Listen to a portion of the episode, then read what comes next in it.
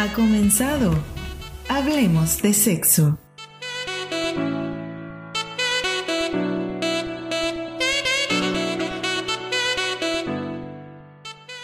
Hola chicos, bienvenidos un viernes más a su programa favorito.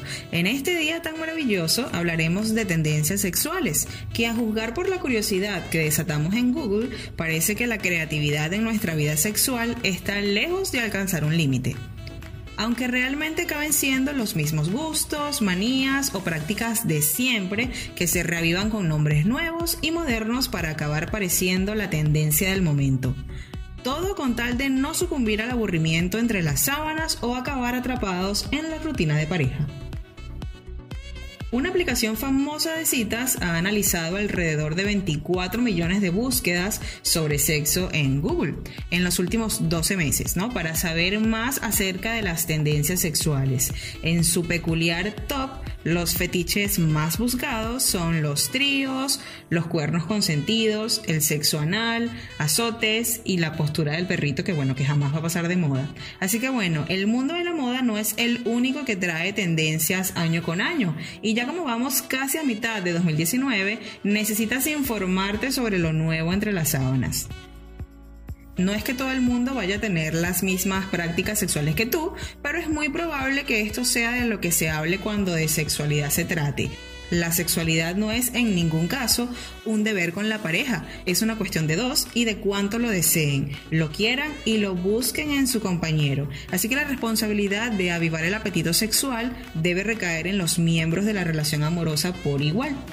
Las posibilidades de reavivar el deseo son numerosas, así que bueno, yo recojo algunas de las tendencias sexuales más practicadas en la actualidad, que pueden dar algunas ideitas de cómo volver a intimar con tu compañero de cama ya sea un juguete sexual innovador, un giro moderno a una posición sexual clásica o incluso algo tan importante como un cambio cultural en la forma en la que hablamos sobre el consentimiento. Siempre hay algo nuevo por descubrir y explorar en el mundo del sexo. Así que estas serán algunas de las tendencias sexuales para probar en lo que queda de año. Uno de los más buscados o más declarados en tendencia, por decirlo así, es fumar marihuana antes del sexo.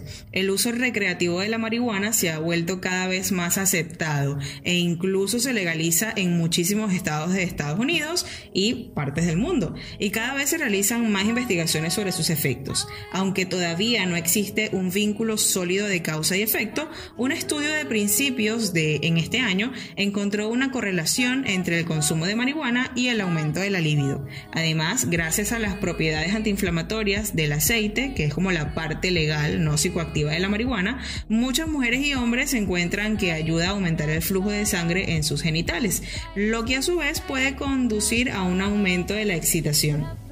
Y bueno, yo tengo una anécdota graciosa sobre esto, es que una amiga Recuerdo una vez que una de sus experiencias sexuales más locas fue con un chico que había consumido marihuana antes del acto sexual y que bueno, ya estaba cansada porque ese chico tenía tres horas empalmado allí y uno pues bueno, no está hecho para durar tres horas en eso.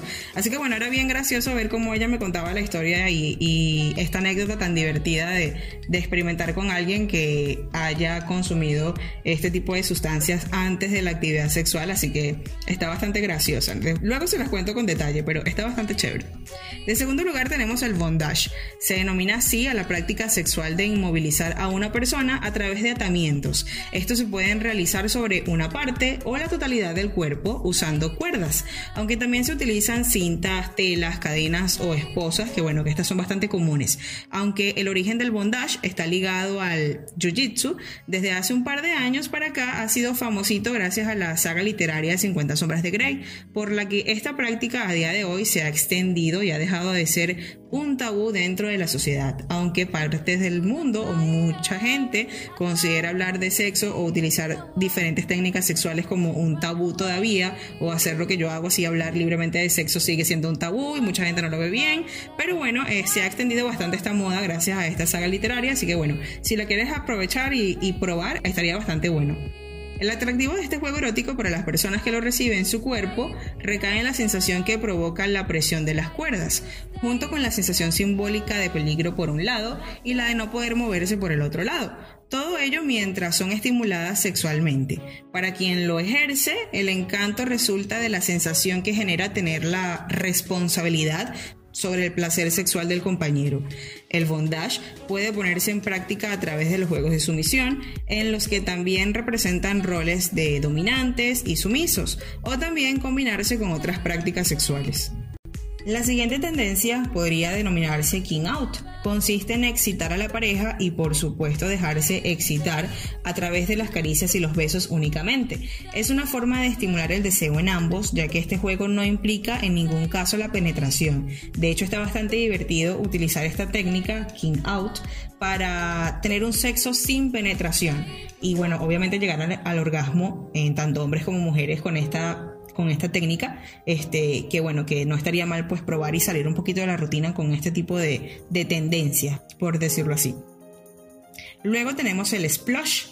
La expresión habla de que con la comida no se juega, para al decirlo en español o algo así. Para llevar a cabo esta práctica sexual hay que dejar a un lado cualquier objeción acerca de manipular alimentos para un fin que no sea llenar la barriga.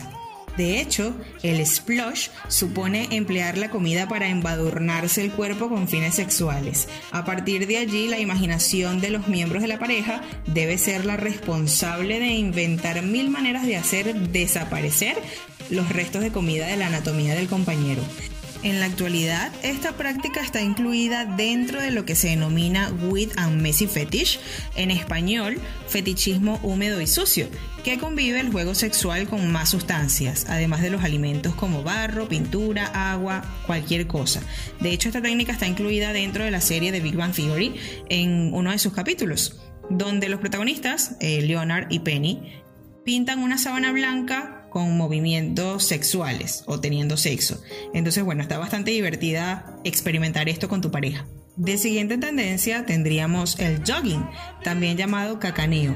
Esta práctica es una opción para aquellas parejas que quieran salir de la rutina o por lo menos escapar del escenario en el que generalmente se lleva a cabo su actividad sexual. Es un tipo de sexo prohibido, ya que el jogging supone realizar el acto sexual en lugares públicos, como parques, playas, baños de establecimientos, al momento de hacer camping. Puede implicar también cierto exhibicionismo, porque el cancaneo concibe la presencia de curiosos, aunque esto dependerá de la pareja y su inhibición de ser vistos o no, mientras se tienen estos encuentros sexuales. En cuanto a la terminología, no se sabe a ciencia cierta de dónde proviene el nombre o el término de dogging, bien podría haber surgido en referencia a aquellos mirones que con la excusa de pasear al perro paseaban por zonas públicas en búsqueda de pareja practicando sexo, o bien el acto en sí y su similitud con el modo de de los animalitos. De siguiente tendencia tendríamos el tickling. Esta tendencia sexual se basa en la realización de cosquillas eróticas, especialmente centradas en las zonas erógenas, con el fin de excitar y estimular sexualmente a tu pareja. Esta técnica puede emplearse como juego preliminar antes de la realización del coito para la puesta en práctica del tickling, lo más básico es emplear el propio cuerpo para estimular a tu pareja a través de las cosquillas. Sin embargo, también se pueden utilizar diferentes objetos como plumas o plumeros. Se trata de tener imaginación y bueno, jugar con partes de tu cuerpo. Por ejemplo, las yemas de los dedos pasadas suavemente en la piel también genera estas cosquillitas ricas para disfrutar. Otra tendencia que hemos hablado bastante acá en el podcast es el sexting.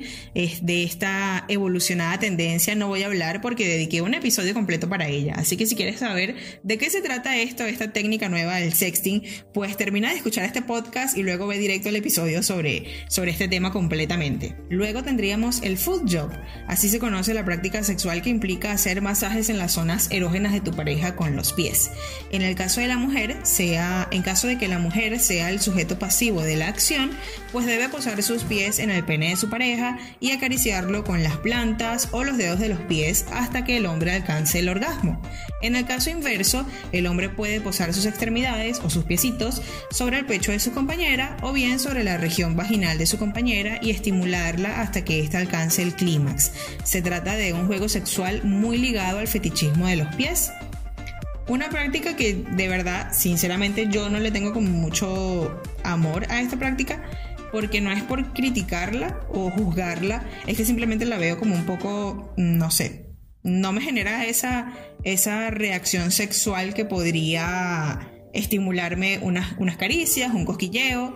No sé, siento que los pies dependen mucho, mucho de la persona con la quien tú vayas a tener relaciones sexuales o te vayas a dejar practicar o tocar partes de tu cuerpo tan delicados como son las zonas eh, reproductivas, eh, los genitales, la vagina, el pene, lo que sea, eh, con los pies. Porque bueno, hay veces o hay personas que descuidan un poco esta parte de su cuerpo y suele tener algunos honguitos o infecciones en los pies, en la piel, que bueno, que aunque no son tan visibles, están allí y, y si no tienes una buena higiene de esta área, pues puede provocar ciertas cosas que no tan agradables en, en la zona reproductiva. Pero bueno chicos, como les dije al principio de este, de este podcast, aquí no estamos para juzgar a nadie. Si a ti te encanta o le tienes mucho amor al fetichismo en los pies, pues bueno, bien por ti, practica bastante esta práctica para que seas feliz.